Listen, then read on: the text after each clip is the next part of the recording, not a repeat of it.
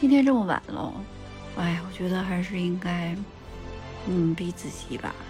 如果再不逼自己一把的话，这一周的节目就要断更了。听我节目的小伙伴应该已经知道，今天已经是周四了，我还没有更新本周的节目啊。这个时间二十三点四十五分啊，为什么一直卡到现在没更新呢？也不是没有节目，其实最近呢也跟呃聊得来的小伙伴呢录了一些节目，就是自己还没有下手去剪辑，就不想剪吧。呃，主要原因在哪儿呢？其实前期呢，就是，嗯，做播客这么久呢，一直尝试了好多的节目的类型，啊，有自己的那个节目的单人的 solo，也有双人的，也有多人的，然后也有就是轻松的、快乐的，也有回忆童年的，啊，也有就是跟大家介绍有一个。就是特别小的一个，呃，遗体捐献者的故事，然后还有跟小伙伴分享一些关于养宠物的一些故事的节目。但是后来呢，就是，哎呀，被我们另外一个热爱播客的小伙伴提出。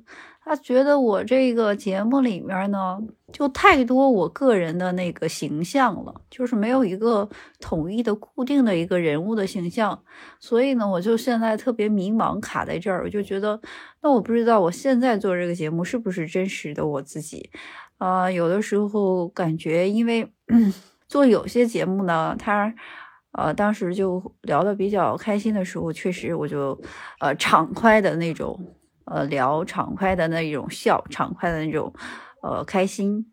然后有的时候悲伤的时候，我觉得自己确实，呃，当时做那期节目的话，我确实情绪特别低落。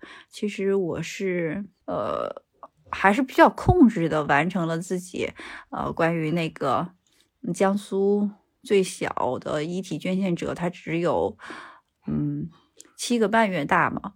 然后我当时确实看了那个故事之后，分享给大家，我确实全程的，就是控制自己的情绪，不让自己就是，呃，失控。因为我觉得当时我觉得我真是泪流满面，嗯，但是呢，有人听完之后我就觉得这个节目太悲伤了，然后觉得，哦，听了一个开头就觉得大家就没有兴趣听下去了，因为这个情绪。给的太猛了，其实，呃，可能这个节目的形式的创作跟我自己的这个，呃，更自然的表现吧，我觉得现在还是不是太满意，所以我现在就是一直卡在这儿，然后不知道应该最终应该以什么样的形象呈现给大家。我不知道之前就是已经录制好的节目是不是啊最好的状态。哎呀，反正我就应了某人说的话，就是我又犯了纠结的那个。情绪在那儿，就觉得，呃，老想其实给大家呈现一个特别完美的一个，呃，特别精彩的节目。尽管其实我现在呈现出来的节目有特别多的不完美的，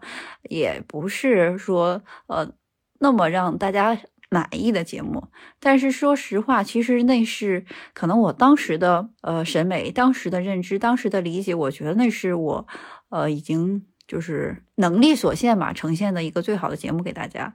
但是我觉得可能需要找回真实的我，真实的跟大家面对，真实的分享我的故事，真实的呈现我自己的喜怒哀乐，真实展示我的情绪。也许吧，我可能会找到那个我自己。也许还需要一段时间。啊，希望你告诉我。什么样的我才是更好的？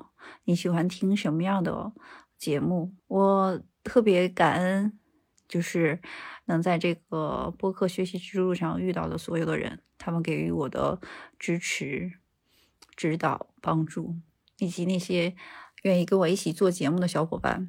他让我对播客有极大的热情，因为我觉得通过这个。播客的这个创作过程中，让我结识了好多的朋友，所以呢，我也特别希望通过我的节目，我们在这里也能成为朋友。